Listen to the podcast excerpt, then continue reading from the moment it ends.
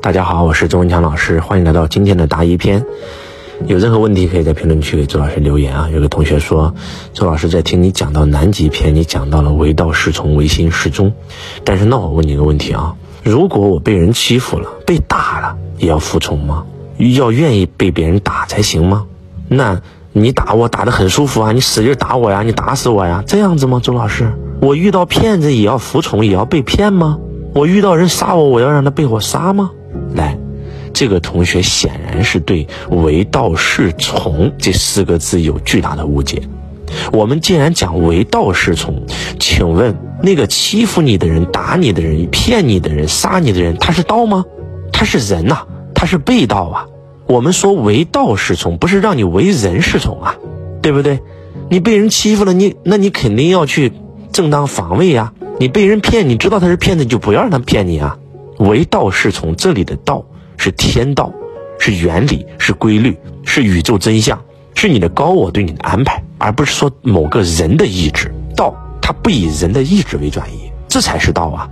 我说的唯道是从的意思指的是什么呢？比如说孔子，他的道就是传播儒学，那你非要想当官，想推销你的政治主张，那不行，那你就会一辈子不成功。比如说，朗朗，你的道是弹钢琴，你不去弹钢琴，做其他的，你可能这辈子一事无成，对吧？比如说周老师，那可能我的道就是来世界上讲课的，就是来传播财商，就是来帮助所有人实现财富自由的。我不做财商，我这辈子就会一事无成。这里的道指的是天道，很多人就理解偏差了啊。什么是唯心是宗？那就是跟着自己的心走啊。明明你就喜欢南方，不喜欢北方。但是，因为你在北方上的学，你就在北方待了一辈子，你这辈子都不会成功。南为曲，北为治啊，对吧？就像周老师一样，立南方他不立北方啊。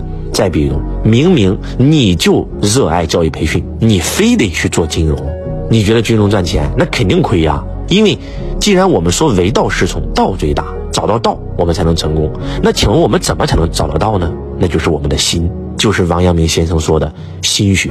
所谓的心学，就是你的内在高我对你的指引啊，这才是唯心是宗。还有一个同学问啊，说周老师，那我精神分裂了有救吗？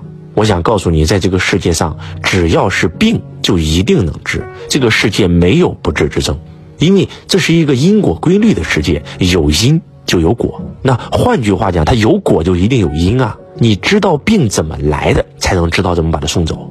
我用规律。治好了我的经锁静脉曲张，我用规律治好了我的荨麻疹。这些病在医生看来都是无药可救的。我找到了这个病，它为什么会发作？它为什么会起？哎，对吧？你就把这个病因给它摘了，它不就结束了吗？经锁静脉曲张是很多男性具备的疾病，天生你的这个位置比较狭窄，那就会非常疼，疼起来真的是要命啊！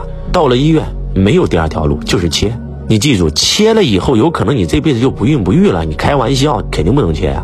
当然了，也有医生劝我说：“你都有孩子了，你都两个儿子了，你还怕啥？那两个孩子我还要要女儿呢，对不对？人生要圆满呀，一个女一个子是一个好字啊。我凭什么不能拥拥有自己的女儿？所以说坚决不切。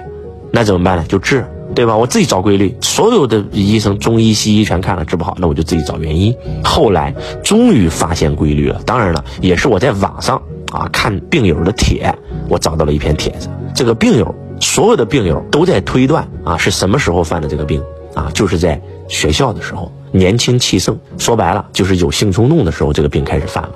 那一刻我才明白哦，我每一次犯病亦是如此，就是你有了性冲动，你又。不能够及时的去释放啊，比如说，前些年我一直在演讲，三百六十五天几乎都在外面演讲，然后呢，很少会跟太太在一起，那，对吧？二十多岁啊，血气方刚，他难免有时候可能看一场电影，对吧？或者看一个画册，哎，你起这个想法了，起这个念了，然后又不能释放。那周老师有一个非常洁身自好的人，然后就生病了，对不对？那怎么办呢？那就让不起这个念，不就完事儿了吗？或者起这个念，你去释放了，不就完事儿这病就消失了，对不对？我的荨麻疹也是一样，找规律。你去医院，你怎么找？你有上万个过敏源，怎么办呢？哎，自己找规律。甚至我这我病发的时候，我都我吃了什么饭，我吃了什么这个食物，我都把它记下来，都没找到。后来发现啊，原因是什么？哎，原因是这个用酒店的沐浴露过敏了，就换上了自己的沐浴露。好了，所以还是那句话，希望大家一定要明白，在这个世界上，这是一个充满规律的世界，有因它一定有果。换句话讲，有果它一定有因。物有本末，事有终始，之所先后，则近道矣。周老师能够把自己的隐私分享出来，就是有一颗渡人之心，希望帮助更多人。所以从今天起，记住，不管你今天是穷困潦倒，还是厄运缠身，还是对吧，生了疾病，它都有原因的。可怕的是，你总在那个果上做文章，你不在那个因上做文章，这个是很可怕的。你像最近呢，周老师遇到了一个。可以这样讲，对我人生来讲是一个非常挑战的事儿，也就是就被人背刺啊啊背刺，就像这个董宇辉事件一样，对吧？啊，有人都知道董宇辉事件是背刺，那周老师这个比这个董宇辉刺的狠得多得多啊，是曾经你最爱的，而且是你视为孩子一样的人物，而且是你无比的帮了他，救了他的命，可以这样说。我不知道有没有人看过那个《霸王别姬》呀？《霸王别姬》，程蝶衣因为从小被母亲抛弃，所以当他小时候捡到了一个被人抛弃的孩子的时候，他视若珍宝啊。程蝶衣捡的那个小孩叫小四，对他有养育之恩，他没有想到长大以后，他害程蝶衣害的真的是差点把他半条命给他拿走。所以这种感受是大家可以这样说，是。没有经历是无法想象的。终有一天，在能说出事情真相的时候，我会给大家说清楚这件事儿。我想表达的意思是，大家经历的所有的困难跟挫折，周老师可能都在经历，但是我会去找到原因，想方设法让这件事再也不发生，而是而不是深层的沉浸在这个事情里面痛苦难受。你说痛不痛苦也痛苦，你说难不难受也难受，但是呢，痛苦没有用啊。那我不如想方设法去解决这件事。我觉得这就是高手跟普通人最大的区别。一个人这一辈子要想不碰到一些事儿，这是不可能的。秦始皇、汉武帝、康熙再牛逼，他都得碰到无数的艰难险阻，无数的小人陷害。所以呢，最关键的是你如何去面对他。所以任何的果。都能找到因，找到因才能把这个果给它结束掉。希望今天周老师的分享能够唤醒你体内的原本具足的强大智慧。我是钟强老师，我爱你如同爱自己。